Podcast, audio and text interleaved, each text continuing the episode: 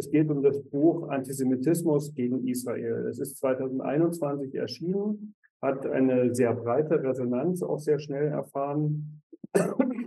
auch äh, wegen der beiden Autoren, Klaus Holz und Thomas Hauri, sind beide wichtige Theoretiker, Debattenstichwortgeber für die Diskussion um Antisemitismus, Antisemitismus und Linke, Antisemitismus und Nahostkonflikt.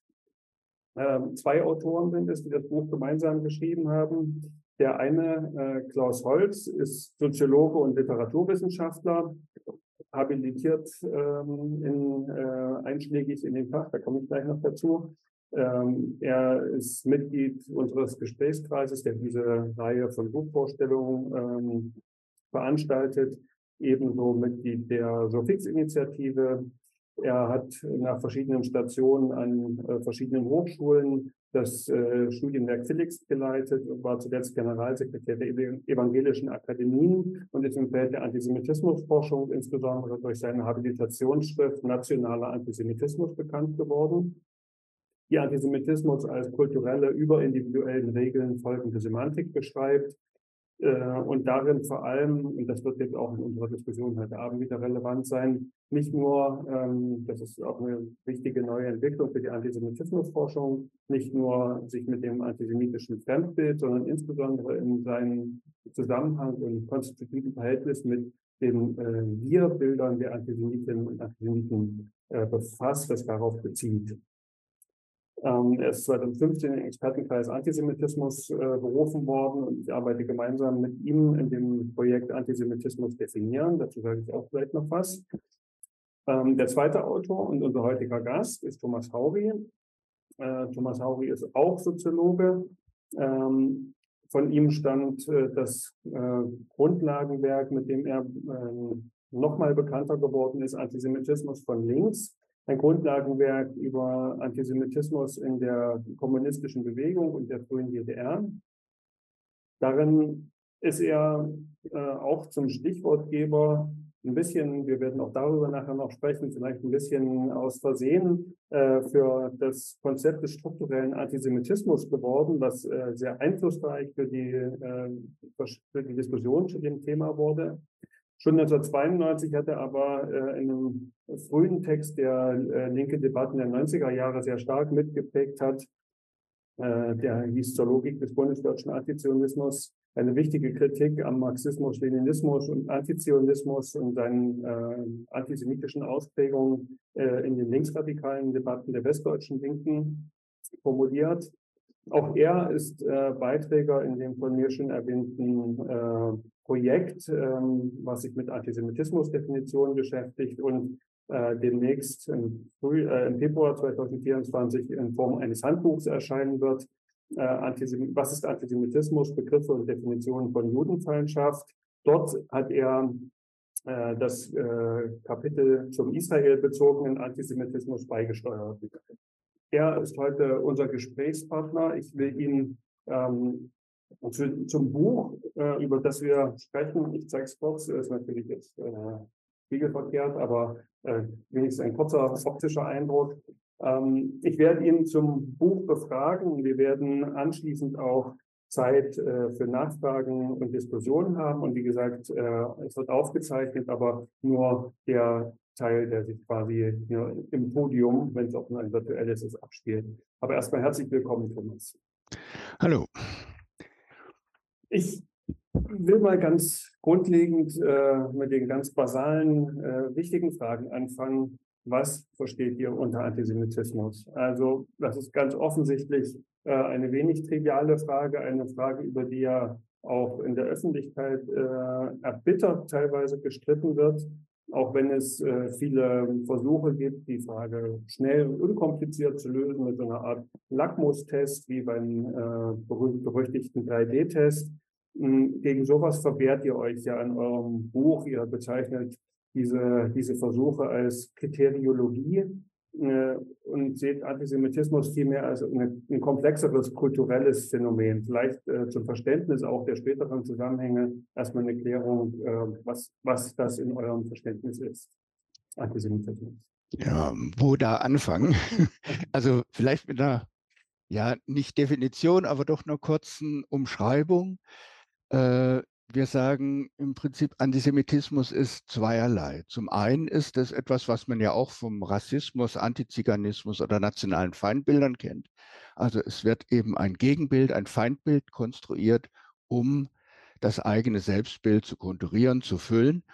Also die Wir-Gruppe, äh, äh der Wir-Gruppe ein Selbstbild zu äh, verschaffen. Beim Antisemitismus ist das Spezifische und das, was dann alle seine weiteren Besonderheiten ausmacht, dass mit diesem Feindbild gleichzeitig auch noch die moderne Gesellschaft erklärt wird. Also der Antisemitismus ist Konstruktion und Kommunikation von zum einen Weltdeutung und zum anderen eben einem, dem Aufbau eines Wir-Bildes im Gegensatz zu diesem antijüdischen Feindbild. Sowohl Klaus Holz als auch ich haben uns ja verschiedene ja, äh, Formen von Antisemitismus angeschaut und haben versucht, das Gemeinsame herauszufinden. Und wenn man das über die Stereotype zu machen versucht, äh, dann ist das ein unendlicher Prozess, weil da immer neue Stereotypen auftauchen oder neue Kombinationen oder neue Themen zeitspezifisch, gesellschaftsspezifisch verarbeitet werden. Und das ist die Krux von all diesen kriteriologischen Definitionen, äh, warum wählt man diese äh, Kriterien, diese Stereotypen aus, warum nicht andere? Wir haben versucht, dahinterliegende grundsätzliche Denkstrukturen ausfindig zu machen, die allen diesen verschiedenen äh, Varianten von Antisemitismus gemeinsam sind. Und ja, das sind äh, je nachdem, wie man sie kombiniert oder strukturiert, äh, eine gute Handvoll solcher grundsätzlichen Merkmale. Ähm, zum einen, wie schon gesagt, äh, gegenüber dem antijüdischen Feindbild wird ein äh, Selbstbild konstruiert. Das ist aber gleichzeitig mit einer, einer, Ablehnung der Moderne oder bestimmter Phänomene der Moderne äh, verbunden. Also ist dieser Gegensatz bei allen diesen äh, Varianten von Antisemitismus, dass abstrakte Gesellschaft gesetzt wird, also und die mit den Juden verknüpft ist, gegenüber einer naturgegebenen Wir-Gemeinschaft, in der Regel eine national gedachte Gemeinschaft. Das ist ein ganz wichtiges Grundmerkmal. ein anderes ist, dass äh, Prozesse, Probleme, Abläufe, Strukturen in der modernen Gesellschaft, dass die durch Personalisierung erklärt werden. Also hinter allem muss jemand stecken, der das will und der das betreibt. Äh, und damit äh, gelangt man natürlich zu einer Verschwörungstheorie. Gleichzeitig hat, hat dieses Feindbild die Juden eine sehr große Macht. Sowohl äh, Juden als auch die eigene Wir-Gemeinschaft, beide werden ethnisiert, also als Volk gedacht und sie werden mit Wesenseigenschaften versehen. Also es, alle Juden haben gewissermaßen Teil an, dieser, äh, an diesem Kollektiv und an dessen Eigenschaften, genauso wie alle der Wir-Gemeinschaft teilhaben an den entsprechend guten Eigenschaften. Und dann auch nochmal etwas sehr Antisemitismus-spezifisches, eine absolute Dichotomie, gut, böse, ähm, dass die Juden wirklich als absoluter Feind gelten, der eigenen Gemeinschaft, aber nicht nur das. Das ist das, was Klaus Holz als das Dritte bezeichnet. Die Juden sind das Dritte, sie sind der Feind nicht nur der eigenen Gemeinschaft, sondern aller Völker, weil sie sind nicht eine andere Nation, sondern sie sind eine Antination. Genau das Gegenbild zu diesem nationalen Prinzip. Also das mal in aller Kürze und äh, was so ein paar Stichworte wären für diese Grundstrukturen. Genau, also ein Sinnzusammenhang, ich würde es vielleicht noch ergänzen, äh, der eine feste kulturelle äh, Verwurzelung und Tradierung hat, äh, deswegen auch eine, eine, eine überindividuelle äh, kulturelle Existenzweise. Nun ist aber die Frage, äh, euer Buch ist kein Buch über Antisemitismus als solchen, sondern Antisemitismus anhand eines spezifischen äh, Objektes der Auseinandersetzung. Wann genau kommt eigentlich Israel und wer euer Buch gelesen hat, weiß, es geht eigentlich schon früher los, der Zionismus, die zionistische Bewegung ins Spiel. Warum äh, und wann äh, wird das antisemitisch gedeutet? Ja, also der moderne Antisemitismus, der ist ja seit Ende 18., Anfang 19. Jahrhundert entstanden und wendet sich gegen das Jüdische und suchte sich immer äh, Gründe, äh, Anlässe, warum man sagen kann, dass das die äh, Feindgruppe ist, sucht sich äh, Einzelfakten oder Phantas Phantasmen zusammen und beobachtet auch alles Jüdische. Und insofern, sobald jetzt ein, eine jüdische Bewegung, die einen Nationalstaat gründen will, eben die zionistische Bewegung entsteht, äh, wird die natürlich auch von antisemitischer äh, Seite äh, beobachtet und gedeutet und das heißt gleichzeitig auch ins antisemitische Weltbild eingepasst.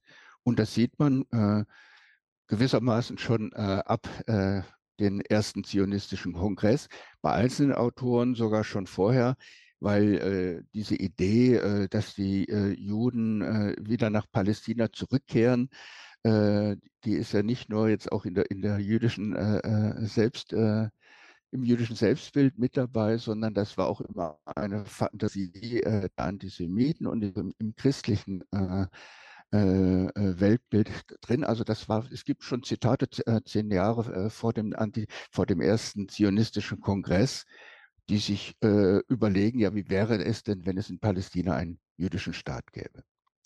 So, und kaum gab es äh, die erste zionistische Schrift, also in dem Fall, die jetzt wirklich breit rezipiert wurde, Theodor Herzls Judenstaat und bald darauf den ersten zionistischen Kongress, äh, haben die Antisemiten das benutzt und in der Weltbild eingebaut. Zum einen benutzt in dem Sinne, man, das war eine Zitatenquelle, weil jetzt konnte man mit einzelnen Sätzen äh, und sagen, ja, die Juden sagen ja selbst, äh, sie sind ein äh, Volk, das äh, mit den anderen, ähm, von den anderen getrennt ist als Volk und äh, nicht dazugehört, sondern ein, äh, einen eigenen Staat haben will. Also wenn wir sie raushaben wollen, das ist doch jetzt, die Juden sehen es ja selber so.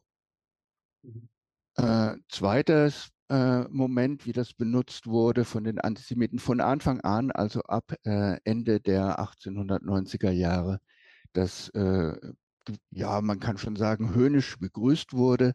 Ha, da kriegen wir von jüdischer Seite Hilfe bei der ohnehin geplanten Austreibung der Juden aus unserem Land. Ähm, was Gutes ansonsten sah man nie am Zionismus. Ja, also dieses Begrüßen nenne ich deswegen höhnisch, weil einfach nur der Aspekt, oh, äh, äh, das gleiche Ziel, nämlich heraus, mhm. das äh, wurde gutiert.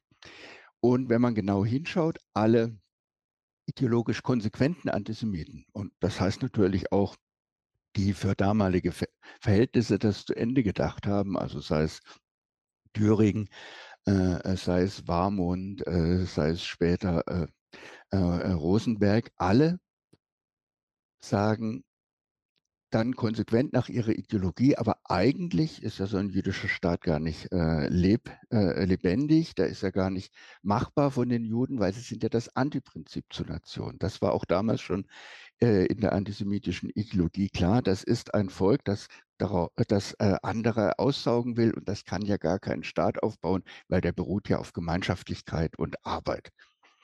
Das ist ja, wenn ich da intervenieren kann, also eine, Kernaussage auch von euch, ähm, dass der Antisemitismus durch bestimmte äh, sinnhafte Strukturen gekennzeichnet ist, die ihre, ihre, ihre Grundkonstitution äh, haben, unabhängig eben von einzelnen Gegenständen, anhand dessen sich Antisemitismus artikuliert, mobilisiert und so weiter. Äh, also, dass äh, das auch eben auf Israel übertragen wird, auch auf die zionistische Bewegung, sogar noch, sogar schon in der Vorwegnahme ihrer Existenz mehr oder weniger.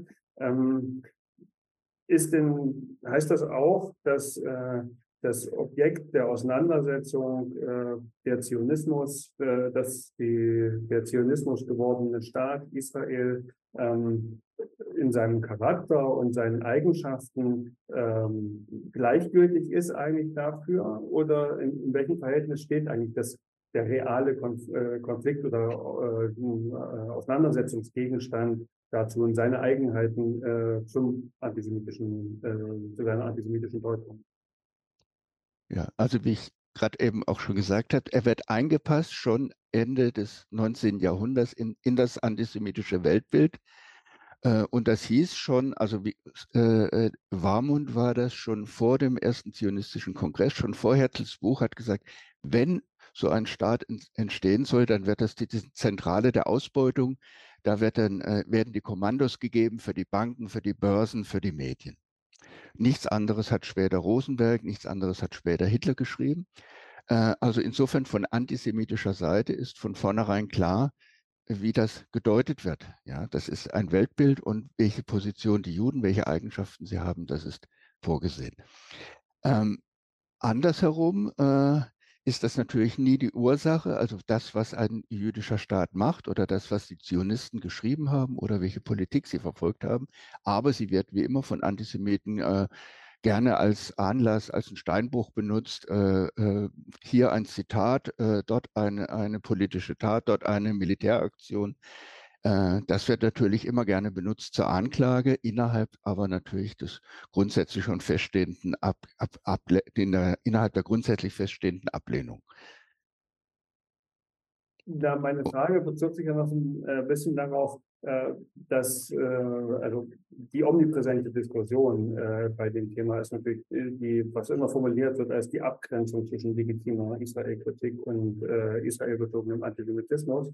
Ähm, inwiefern der Charakter des Zionismus in all seiner Ambivalenz, ihr schildert das ja im Buch als im Grunde genommen als etwas Tragisches, als, äh, als diese, diese Doppeldeutigkeit äh, oder diese, diese Zweischneidigkeit von nationaler Befreiungsbewegung und zeitgleich auch äh, kolonialistischen Zügen im Zuge der Realisierung dieser äh, Befreiungsbewegung in einem bestimmten Kontext. Also äh, meine Frage bezog sich also darauf, inwiefern ähm, diese, dieser Charakter des Zionismus äh, eine Rolle spielt, die äh, wird ja quasi äh, nur angeeignet und wo äh, inwiefern, also das Kernargument scheint mir zu sein, es ist im Grunde genommen aus antisemitischer Perspektive erstmal egal, aber es gibt quasi auch andere Arten und Weisen äh, diesen, der Wahrnehmung quasi, nicht antisemitische, distanzierte wie äh, affirmative Wahrnehmung. So also aus Antisemit äh, oder für den Antisemitismus ist es gewissermaßen egal, was die Juden real machen. Äh, er findet immer etwas, äh, Belegstellen und so weiter. Auf der anderen Seite, dieser äh, Doppelcharakter des Zionismus, der bringt natürlich äh, gewissermaßen Anklagepunkte ja, oder Kritikpunkte, die aus unterschiedlichen politischen Standpunkten heraus kritisiert werden können. Eben, und damit meine ich jetzt nicht antisemitischen, sondern es gab ja schon seit Beginn des Zionismus innerhalb des Judentums, das waren die ersten Antizionisten, äh, auch äh, das erste Komitee, das ich so genannt habe, das Antizionistische Komitee in Deutschland, das war eine bürgerlich-liberale äh, Vereinigung in Berlin äh, noch äh, vor Ende des Ersten Weltkriegs. Ähm, Schon Ende des äh, 19. Jahrhunderts hat Karl Kraus von Antizionisten geschrieben und meinte damit jüdische Kritik mhm. äh, am äh, zionistischen Projekt. Und äh, aus unterschiedlichen Beweggründen wurde die geleistet, sei es aus äh, eher orthodox-religiösen, sei es aus bürgerlich-liberalen äh, Ansichten, sei es aus sozialistischer Perspektive ähm, nannten sich also eben teilweise Antizionisten, äh, haben auch eine größtenteils grundsätzliche Kritik am Zionismus gehabt. Aber da in all diesen Varianten lässt sich nichts Antisemitisches finden. Also das ist das beste Beispiel dafür, dass Kritik an Israel äh, oder an israelischer Politik oder am Zionismus äh, auch aus anderen Gründen und nicht antisemitisch erfolgen kann. Okay, jetzt haben wir äh, schon einen ordentlichen äh, Anteil der Zeit verbraucht und die die Grundsatzfragen zu besprechen. Jetzt kommen wir aber wirklich mal ein bisschen ganz konkret zum Buch. Das waren ja jetzt zuerst mal so die äh, basalen Orientierungen, innerhalb äh, derer ihr konkrete, konkrete Beispiele analysiert. Also die Darstellung des Buches ist ja, kann man ja vielleicht sektoral nennen. Das heißt, äh, getreu dem äh, skizzierten theoretischen Ansatz ähm, Antisemitismus vor dem Hintergrund äh, der Selbstbilder seiner Produzenten zu analysieren, ähm, gibt es Kapitel zu unterschiedlichen Selbstbildern. Das wären einmal äh, Deutschland äh, und die Deutschen primär nach 1945, äh, die politische Linke der Islamismus, äh, die Identitätspolitik, die äh, christliche Positionierung und die neue Rechte. Das sind die konkreten Themenkapitel, anhand derer ihr empirisch entwickelt, was wir jetzt so theoretisch ein bisschen umrissen, angerissen haben. Ähm, und ich würde dich bitten, das vielleicht mal ein bisschen beispielhaft zu erläutern, ähm, was also was das bedeutet. Ihr sagt ja explizit, äh, seid ihr gegen eine Typologisiererei. Also wenn man auf Wikipedia guckt, da findet man fünf Hauptformen des Antisemitismus und die sind dann schön äh, stark äh, voneinander entschieden. Da gibt es den klassischen, äh, da gibt es dann den nach 1945 den sekundären Antisemitismus, ein Begriff, von dem ihr euch ja explizit abgrenzt und äh, stattdessen von postnarzisstischen spricht, in eben in dieser Betonung eher von Kontinuität statt von äh, getrennt voneinander äh, bestehenden Typologien. Ähm, vielleicht kannst du das ja mal am Beispiel des postnarzisstischen Antisemitismus, wie ihr es nennt, des also nicht nur irgendwie sekundär geleiteten, äh, erläutern, was das, äh, wie dieses konkrete Verhältnis von äh, Selbstbild und antisemitischen Fremdbild sich in dieser Konstellation quasi artikuliert. Ähm, genau das geht mit dem postnarzisstischen äh, Antisemitismus nicht.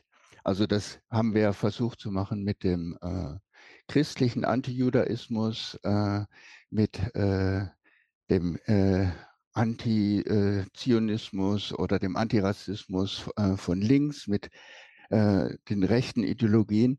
Beim postnarzisstischen Antisemitismus geht es um was äh, nochmal Grundsätzlicheres, äh, dass äh, nach Auschwitz, äh, nach 1945, jeder Antisemitismus, man könnte auch sagen, jeder antisemitisch sich die Welt erklärende vor dem Problem steht.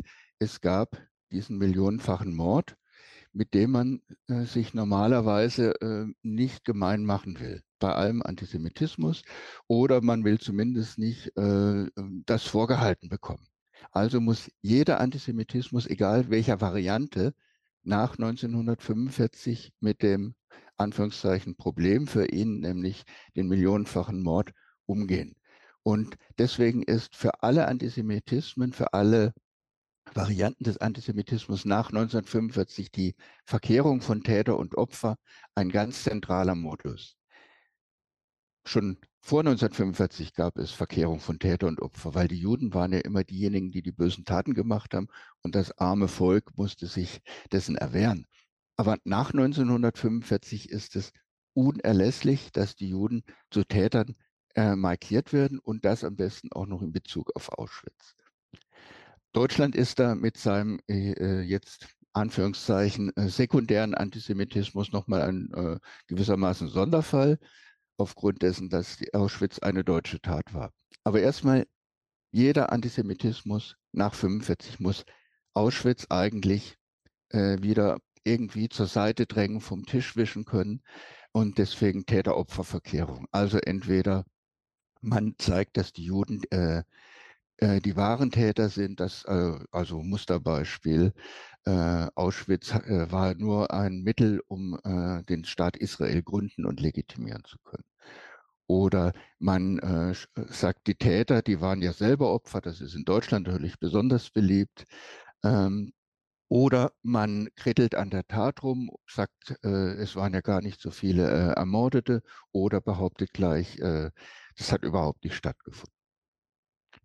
Äh, die Schwierigkeit dafür für den postnarzisstischen Antisemitismus ist, um Auschwitz äh, zu dethematisieren, muss er ihn erst einmal thematisieren, muss er die Vernichtung thematisieren. Äh, das nennen wir die Paradoxie äh, des äh, Auschwitz, äh, des Nach-Auschwitz-Antisemitismus, die jahrelang kann man die sehen in verschiedensten Varianten. Und in Deutschland ist das nicht anders, aber da natürlich nochmal angetrieben dadurch, dass äh, Auschwitz eine deutsche Tat war, von der deutschen Gesellschaft, vom deutschen Militär, der Deutschen Bahn und den Finanzämtern und so weiter äh, begangen. Da ist es natürlich nochmal viel wichtiger äh, zu entschulden. Und gleichzeitig jeder, der in Deutschland äh, das Bedürfnis nach nationaler Identifizierung hat, steht automatisch vor dem Problem, ob er will oder nicht. Er muss gewissermaßen gar nicht erst äh, Antisemit sein. Er steht aber vor dem Problem des Judenmords, den die Nation, die Deutsche, begangen hat. Also da ist es nochmal stärker gestellt, aber es ist ein Problem von jedem Antisemitismus nach 45 und zeigt sich auch bei all den Varianten. Gleichzeitig sagt ihr ja auch, dass eine gewisse Wandlung damit äh, verbunden ist, dass äh, der Gegenstand der Auseinandersetzung, der Projektion, wie auch immer, trotzdem ein realer äh, Konflikt ist. Und äh, ich finde, eine der interessantesten Thesen eures Buches, aber eine, die am Ende ähm, eher angerissen und nicht ausgeführt ist, ja, dass möglicherweise aufgrund dieses Realitätsbezugs ähm, der Antisemitismus, äh, wenn er sich am Fall Israel ausagiert, äh, an ideologischer Qualität sogar vielleicht ein bisschen verliert. Ähm, Vielleicht kannst du damit noch mal ein paar Worte sagen, bevor wir dann zu einem anderen Beispiel kommen, was vielleicht besser diesen Zusammenhang äh, von Fremdbild und Feindbild artikuliert. Aber äh, vielleicht noch kurz zu dieser, zu dieser These, die ich spannend fand, die aber also nur ein bisschen was sagen, vielleicht für das nächste Buch oder. Äh, also das Wichtigere erscheint mir, also auch wirklich zu realisieren, man kann äh, mal ganz grob äh, sagen, vor 1900, 1945, äh, für den arabischen Raum müsste man das ein bisschen anders schildern, aber war Antisemitismus eine rein projektive Angelegenheit. Äh, äh, den Juden wurden Dinge angedichtet und dann wurden irgendwelche Anführungszeichen Belege dafür gesucht. Seit spätestens 1948, natürlich durch die Einwanderung und Besiedlung mit Vorlauf, gab es in Palästina einen realen Konflikt. Und die eine Seite war eine jüdisch-israelische, wie immer man es jetzt äh, bezeichnen will, Seite. Äh, und schon vor 1948 ist dann etwas passiert, was äh, ja wenig verwunderlich ist. Es gab aus vielerlei politischen Gründen Gegnerschaft gegen den Zionismus, auch natürlich gewalttätige und selbst nationalistische, ideologische Gegnerschaft. Und es gibt schon länger diese antisemitische und dass es dann eben jede Menge Vermischungen, Mischformen, äh, Bündnisse, wie auch immer gibt. Und das ist ein ganz wichtiger Grund, warum es heute zum einen diese, ein Grund, warum es diese Debatte gibt, äh, wo äh, äh, was ist denn antisemitisch und damit inbegriffen eben auch diese zumindest halbwissenschaftliche Debatte über Antisemitismusdefinition. Und genau auch aus diesem Grund könnte ich sagen, ist es wichtig, dass man auf die dahinterliegenden, also ideologischen Muster, Grundmuster, Denkformen, auf das Weltbild, auf das Selbstbild schaut, um entscheiden zu können, ist denn jetzt eine Gegnerschaft, vielleicht auch gegen Israel, vielleicht auch eine ganz harte, vielleicht auch eine, äh, die man äh, aus anderen Gründen völlig ablehnen muss, aber trotzdem immer fragen muss, ist das jetzt eine antisemitische Gegnerschaft? Aber das ist erstmal nur eine Problemdiagnose. Ja, und das, die, um die Schwierigkeit äh, äh, herauszustellen. Ja, das ist das, was ich das Problem der Spezifität quasi nenne, ähm, als eines der Probleme der Begriffsbildung von Antisemitismus. Wenn äh, also das spezifisch äh, antijüdische oder antisemitische quasi äh, scheiden zu können von Sachen, die äh, genauso gut auch in anderen Konstellationen andere Gruppen, äh, Gruppen treffen könnten, in ähnlich strukturierten Situationen, wo es nur quasi mehr oder weniger zufällig äh, eine jüdische Konfliktpartei gibt. Aber ich würde gerne nochmal zurückkommen ähm, auf den Zusammenhang von äh, Selbstbild und Fremdbild anhand vielleicht eines eurer Kapitel, äh, was ihr überschrieben habt, islamistischer Antisemitismus. Da stelle ich schon mehrere Fragen, ähm, denn das, was empirisch da drin behandelt wird, äh, hat doch große Überschneidungen zu Dingen, die man auch als ähm, häufig als arabischer, als muslimischer, als islamischer, als islamisierter und so weiter Antisemitismus begreift. Ähm, man hat schon erstmal eine, eine, Schwierigkeit quasi eigentlich der Bestimmung des Gegenstandsfeldes, erscheint mir. Ähm, und ein zweiter wichtiger Aspekt, äh, ihr vertretet dort die sehr starke These, ähm, dass äh, der äh, Antisemitismus vor allem durch islamistischen Hintergrund äh, ganz kategorial äh, in seiner, äh, ja insbesondere in seiner kulturellen äh, Verankerung unterschieden werden muss äh, vor Antisemit von Antisemitismus von einem christlichen äh, Selbstbild. Ähm, vielleicht kannst du das ja in dem Beispiel und vor allem in Bezug auf äh, Israel erzählen. So, damit wir nicht immer so allgemein über den Antisemitismus, sondern beim, beim Gegenstand des Buches auch bleiben.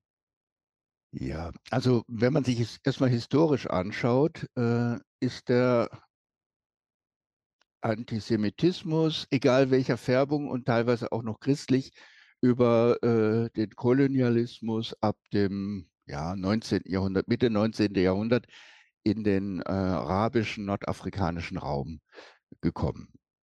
Und anfangs war, waren da auch viel äh, christliche Momente dabei äh, über Missionare und äh, solche äh, christlichen Stationen. Ähm, so richtig aber aufgenommen, äh, rezipiert, kann man sagen, wurde der europäische moderne Antisemitismus, ich sage gleich noch was dazu, äh, ab den 1920er Jahren. Also da erschienen zum ersten Mal ähm, die, erschienen die Protokolle der Weisen von Zion auf Arabisch und es lässt sich auch bei arabischen geistlichen Intellektuellen zeigen, dass sie jetzt auf den europäischen Antisemitismus, auf den modernen Antisemitismus Bezug nehmen. Das konnten sie, weil eben dieser moderne Antisemitismus nicht mehr primär religiös äh, argumentiert hat und nicht mehr aus primär religiösen Beweggründen äh, äh, entstanden ist oder sich zum modernen Antisemitismus geformt hat. Natürlich gab es immer noch christliche Einsprengsel und auch Selbstdefinitionen wie in Deutschland als äh, äh deutsch-christlicher Staat und so weiter. Aber das war äh, gewissermaßen nicht mehr zentral. Äh, das konnte man auch einfach rausstreichen. Insofern war er zu übernehmen, weil er eben nicht mehr äh, primär und dominant christlich war. Und er war zu übernehmen, weil es ein moderner Antisemitismus war, also eine antimoderne Ideologie. Und das hängt dann wieder zusammen mit den äh, regionalen äh, historischen Gegebenheiten, dass eben der, äh, dieser ganze Raum äh, direkt oder indirekt zum einen unter koloniale Herrschaft stand und Palästina ja also jetzt äh, ab 1918 faktisch äh, rechtlich erst später unter britischer unter britischem Mandat und natürlich schon vorher die moderne äh, Einzug gehalten hat in verschiedensten Varianten und das jetzt aber sehr deutlich als ein Zwang, ein Einfluss von außen wahrgenommen wurde. Also wir haben da so äh, im in diesem ganzen Raum eine Modernisierung, die als von außen, von fremden Mächten uns aufgezwungen, äh, teilweise abgelehnt wird. Wir haben einen antikolonialen Nationalismus im Entstehen und in dieser Gemengelage jetzt auch noch ebenfalls im Zuge von äh, kolonialen Prozessen jüdische Einwanderung, äh, das zionistische Projekt einen Realkonflikt mit einer jüdischen Seite. Und all das zusammen macht natürlich äh, für den arabischen äh, Raum und insbesondere für äh, Palästina äh, die Rezip das Rezipieren von diesem Antisemitismus richtig interessant. Ja, es, er passt, weil er antimodern ist, er passt, weil er antijüdisch ist äh, er passt, weil er das Ganze als äh, von außen kommt begreift, äh, als Angriff auf die eigene Gemeinschaft.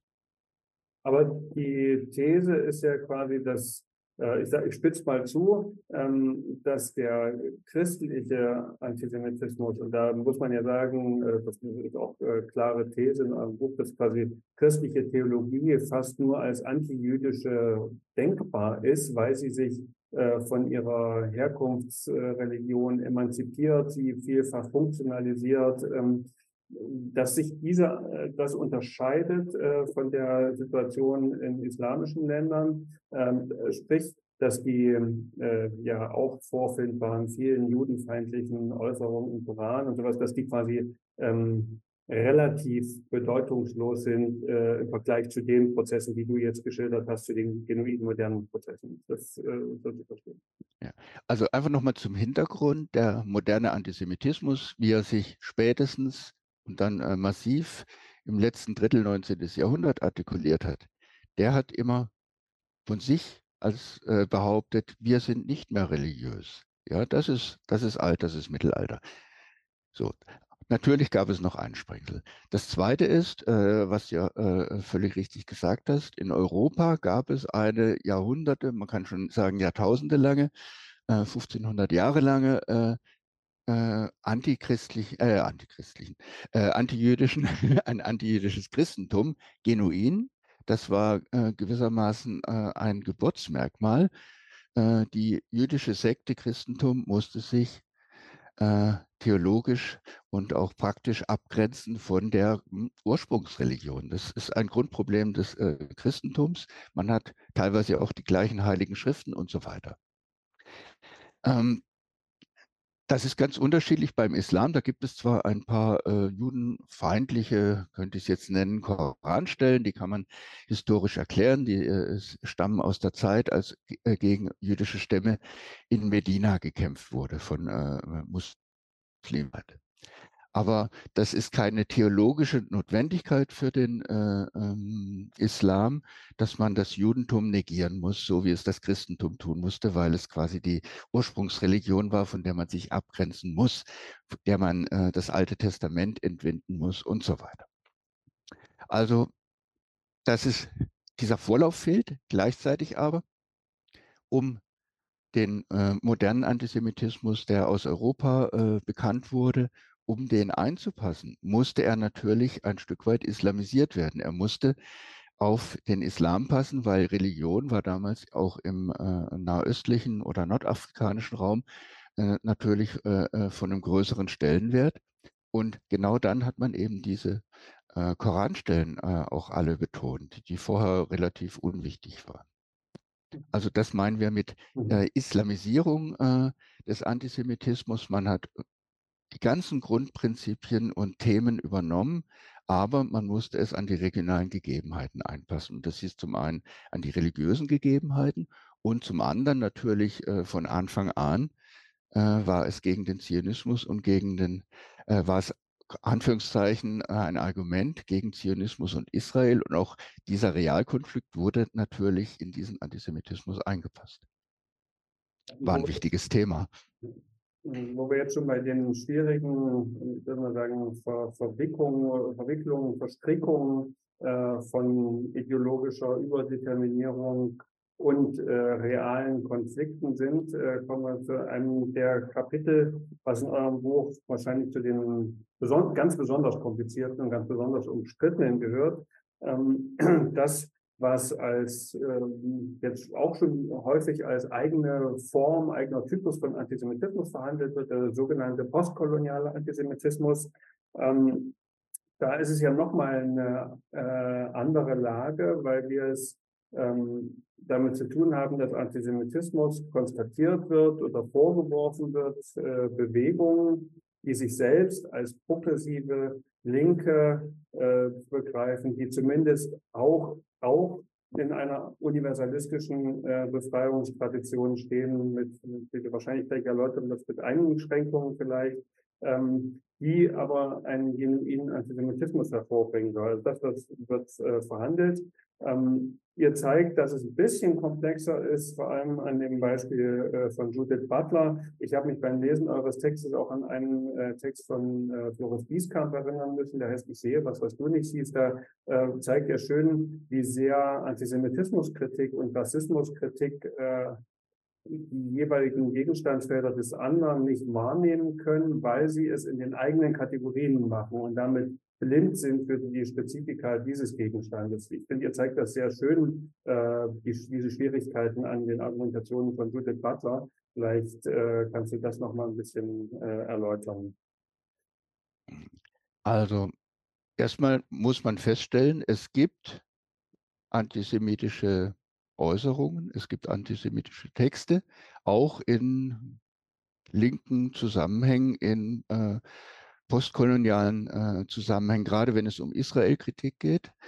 Ähm, die Frage ist, und das ist wieder eigentlich die bekannte Problemstellung, ist das jetzt alles also manche sind bestimmt aus einem genuinen Rassismus, äh, genuinen Antisemitismus äh, auch gespeist, aber kann das der einzige Grund sein? Gibt es auch andere Möglichkeiten, warum äh, ja nicht unerhebliche Teile der Linken äh, zumindest äh, teilweise solche Sachen übernehmen oder zumindest warum registrieren sie nicht, dass das antisemitische Äußerungen sind? Also beides grundsätzliche Fragen, die man auch schon ja an die Linke äh, westeuropäischer Art in den 70er Jahren stellen konnte und äh, später dann auch äh, gestellt hat.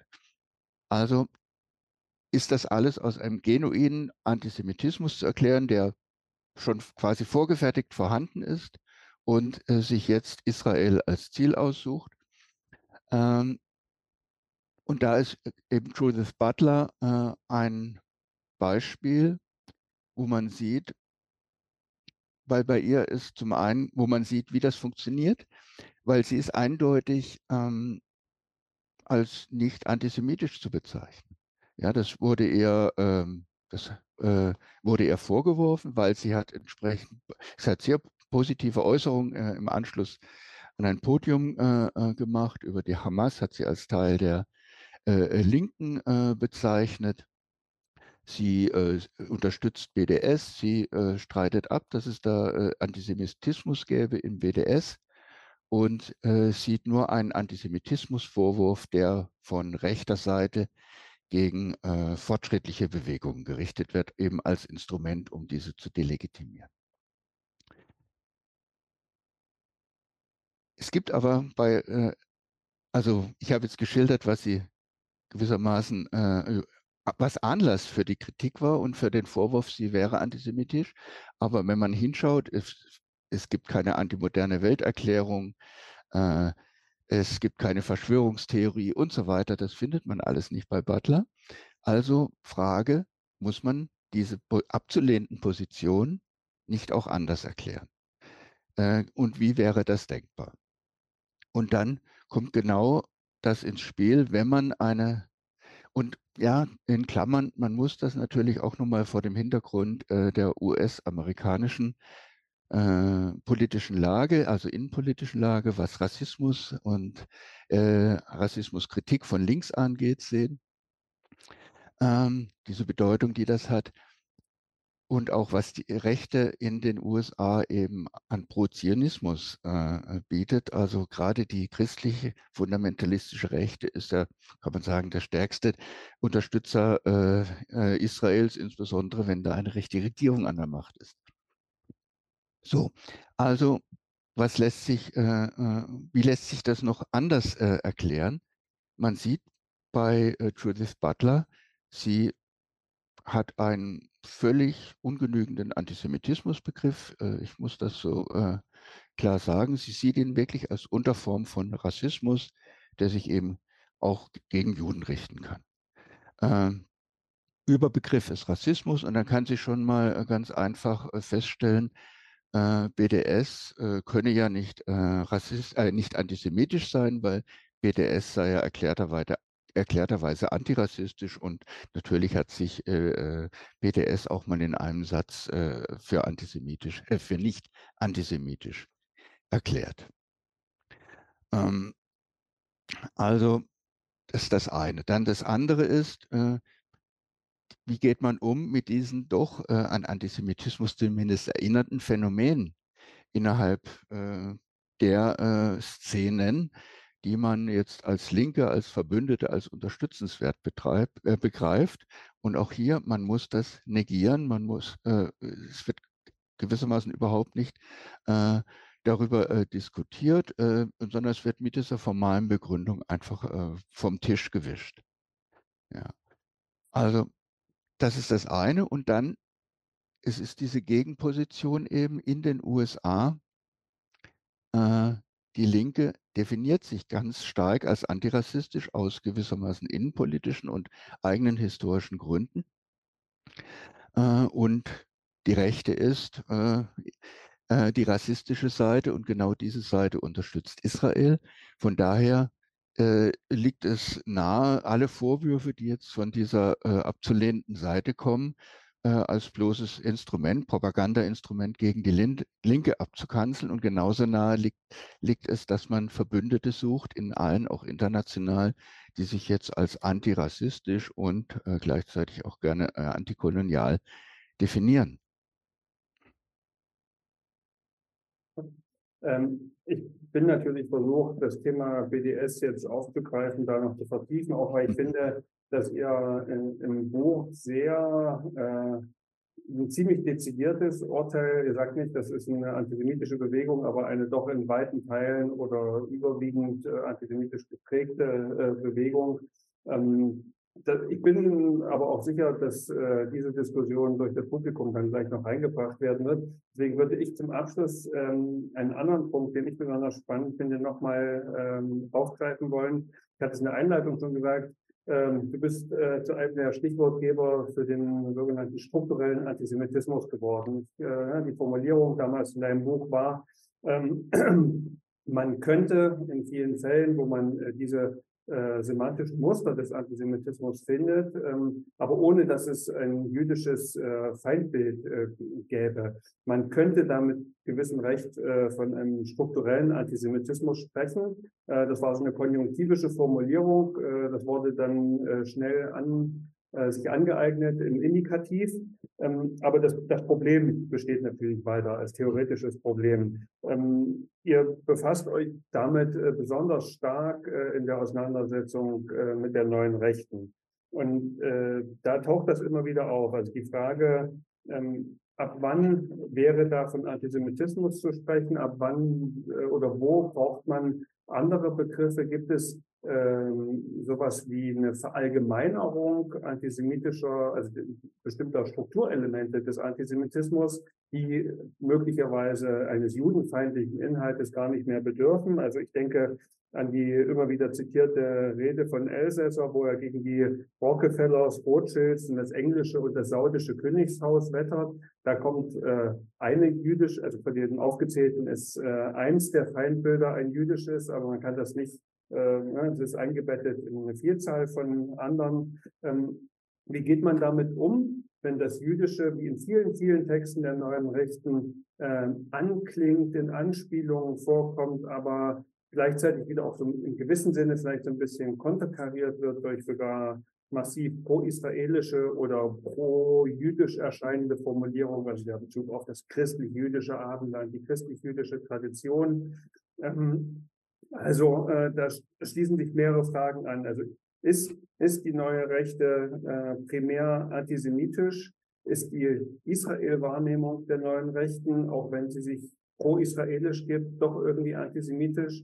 Und eben ähm, ja dann am Ende diese, äh, also man, das die Frage der Schuldabkapselung kommt hier, das ist auch nochmal ein interessantes äh, Konzept, auf das man hier an der Stelle eingehen müsste. Aber ich glaube, also zentral würde ich sagen, wie gehen wir eigentlich mit diesem äh, Anspielungscharakter und äh, dem sich daraus auch notwendigerweise ergebenden Deutungs- und Klassifikationsstreit um? Ja, das ist ein Problem. Äh, ich denke auch noch ein ungelöstes.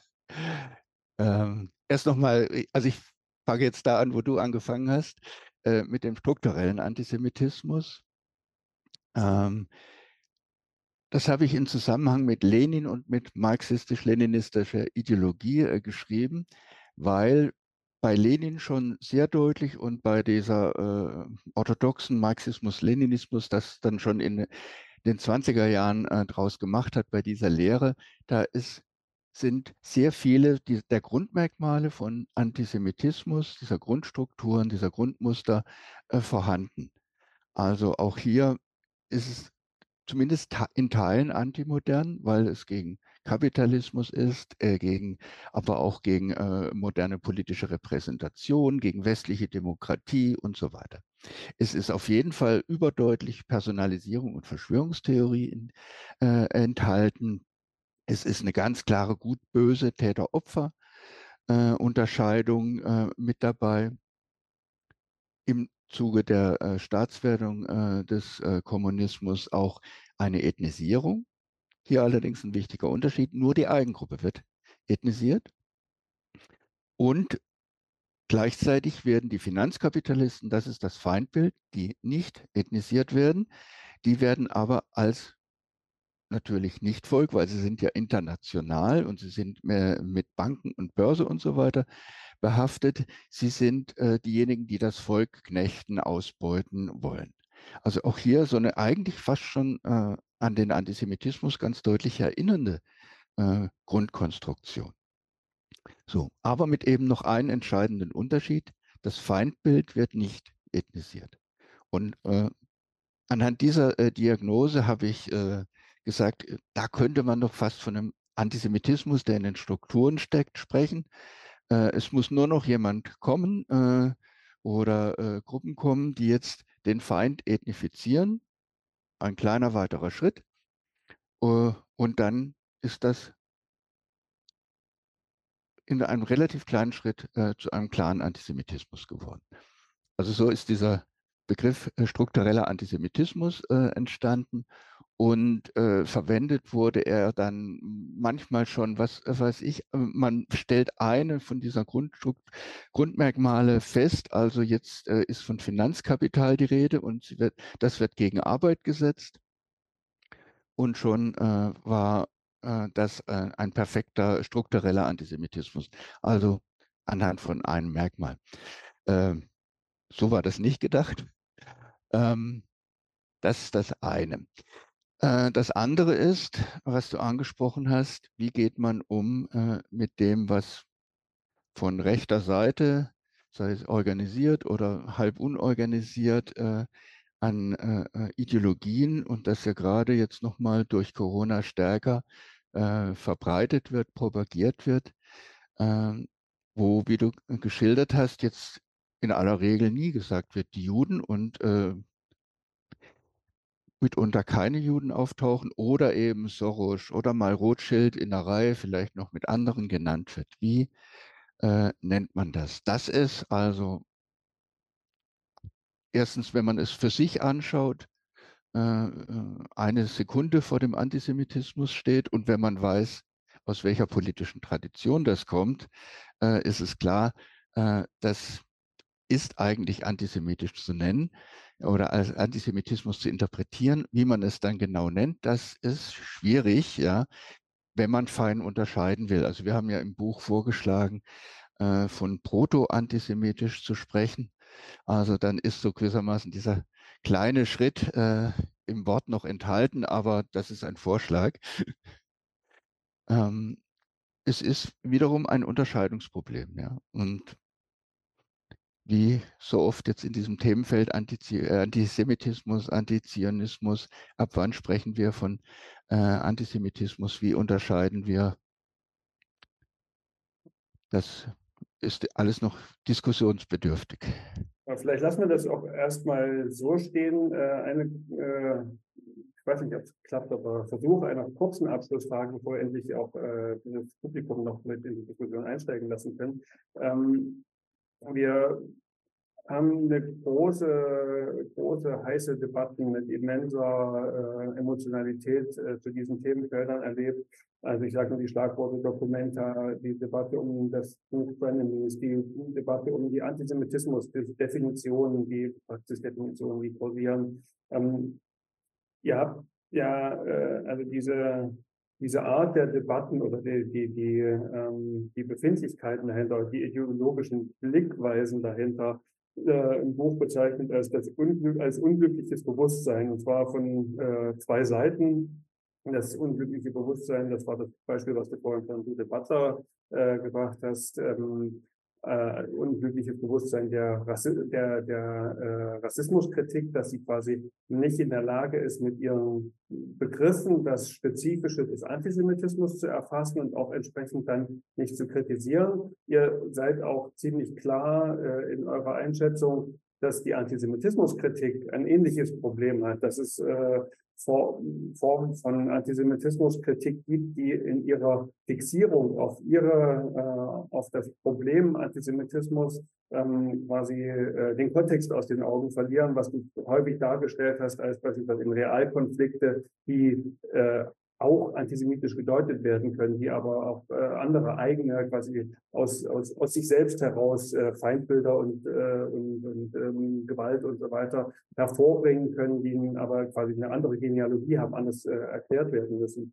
Ähm, also diese äh, Polarisierung, dass bestimmte Szenen, bestimmte Kritiken nur ähm, äh, quasi, also dass sie eine Tendenz haben, ins Partikulare abzugleiten, könnte man vielleicht formulieren. Und äh, es schwer fällt, einen universalistischen Horizont zu behalten, der äh, gleichzeitig fürs Partikulare nicht blind ist. Äh, siehst du irgendeinen einen Ausweg aus dieser äh, unglücklichen Situation? Naja, äh, natürlich wirst du jetzt nicht den Schlüssel haben, aber Momente, Ideen, ähm, ja.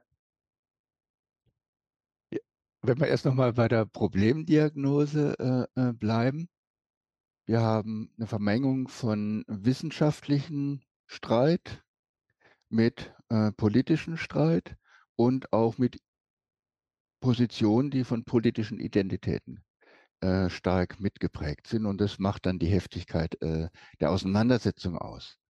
Auf der anderen Seite äh, die Parteien, die sich da äh, äh, streiten. Und äh, da ist ja auch gerade die Antisemitismus-kritische Seite nicht zimperlich äh, äh, im Umgang äh, mit den äh, Leuten, die sie als Antisemiten äh, sehen. Ähm, jetzt habe ich den Faden verloren. Also, das spielt Identitätspolitik eine Rolle. Gleichzeitig aber ist, steht für beide Seiten auch im Hintergrund, wenn man sich mit dem Thema befasst, zum einen, man ist politisch äh, nicht irgendwie neutral, sondern eher, man will intervenieren, genau gegen das, was man erforscht von beiden Seiten. Äh, und erstmal würden auch beide Seiten sagen, äh, ja, natürlich, äh, dass äh, also Antisemitismus äh, kritische Seite, äh, der ich mich jetzt einfach qua äh, Forschung und äh, Diskussion und Aufsätzen, Büchern zurechne, die würde natürlich immer sagen, ja natürlich, Antirassismus ist, ist auch wichtig. Ja, und gehört auch dazu und ist auch äh, aus bestimmten gesellschaftlichen Bedingungen entstanden und so weiter. Und genauso äh, würde auch, und das tut sie ja auch, die äh, antirassistische Seite immer sagen, natürlich, wir sind auch gegen Antisemitismus. So, äh, wenn wir jetzt mal äh, davon absehen, warum sich das alles äh, so teilweise zumindest verhagelt oder auseinanderdividiert hat, ähm, für gerade äh, für eine äh, Linke, die sagt, ja, wir müssen beides äh, bekämpfen, wir müssen beides analysieren. Für die stellt sich die Frage, wie äh, ist das miteinander vereinbar? Und diese Frage stellt sich eben genau an diesem Punkt, wenn wir mit diesen beiden Konzepten an den Konflikt in und um Palästina gehen, dann widersprechen die sich. So auf äh, äh, allgemeiner Ebene kann man sagen, ja, beides gehört zusammen, aber im Palästina-Konflikt geraten diese beiden Universalis Universalis universalistischen Perspektiven in Konflikt.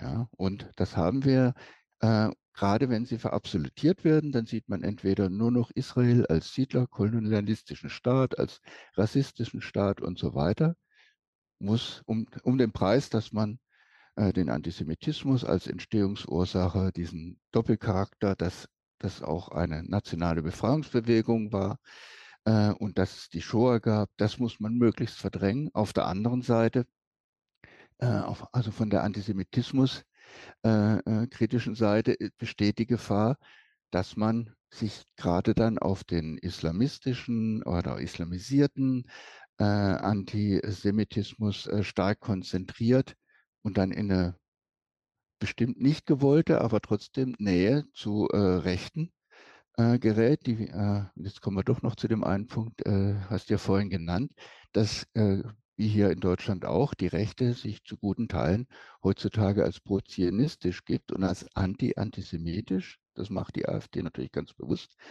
Ja. Also man äh, gerät in eine Nähe von diesem rechten Rassismus, die den äh, äh Antisemitismus bei den Migranten äh, kritisiert aus ganz anderen Perspektiven. Und das nennen wir unglückliches Bewusstsein, also diese Trennung dieser beiden Perspektiven so, dass sie sich gewissermaßen äh, feindlich gegenüberstehen. Eigentlich muss man beides zusammendenken. Und das ist aber nicht einfach. Auch wieder Stichwort äh, Konflikt in Palästina. Und deswegen diese allgemeine äh, Aufforderung, ein bedingter Universalismus. Also wenn man sich diesen Konflikt anschaut, muss man beide Perspektiven äh, äh, mit beachten. Und das heißt gleichzeitig auch, man muss schauen, aus welcher Perspektive schaue ich jetzt dominant und habe ich nicht die Gefahr zum einen, dass ich meine verabsolutiere und zum anderen, dass ich die, äh, ja, die, genau diese Ambivalenzen, diese Zwischentöne äh, und die andere Perspektive negieren muss. Aber eigentlich geht es nicht, weil beides spielt hier mit rein. Also deswegen bedingter Universalismus und Reflexion auch als Selbstreflexion auf den eigenen Standpunkt, auf die eigenen Antriebe. Wie diskutiert man, von welchen Positionen, mit welchen Argumenten? Das ist glaube ich, ein ganz gutes Stichwort. Äh, ich äh, danke dir sehr für deine Darstellung bisher, für deine Antworten. Ähm, und ich hoffe, dass der Appell zur äh, selbstkritischen, ähm, zum selbstkritischen Standpunkt beziehen vielleicht auch Auswirkungen auf die Diskussion hat.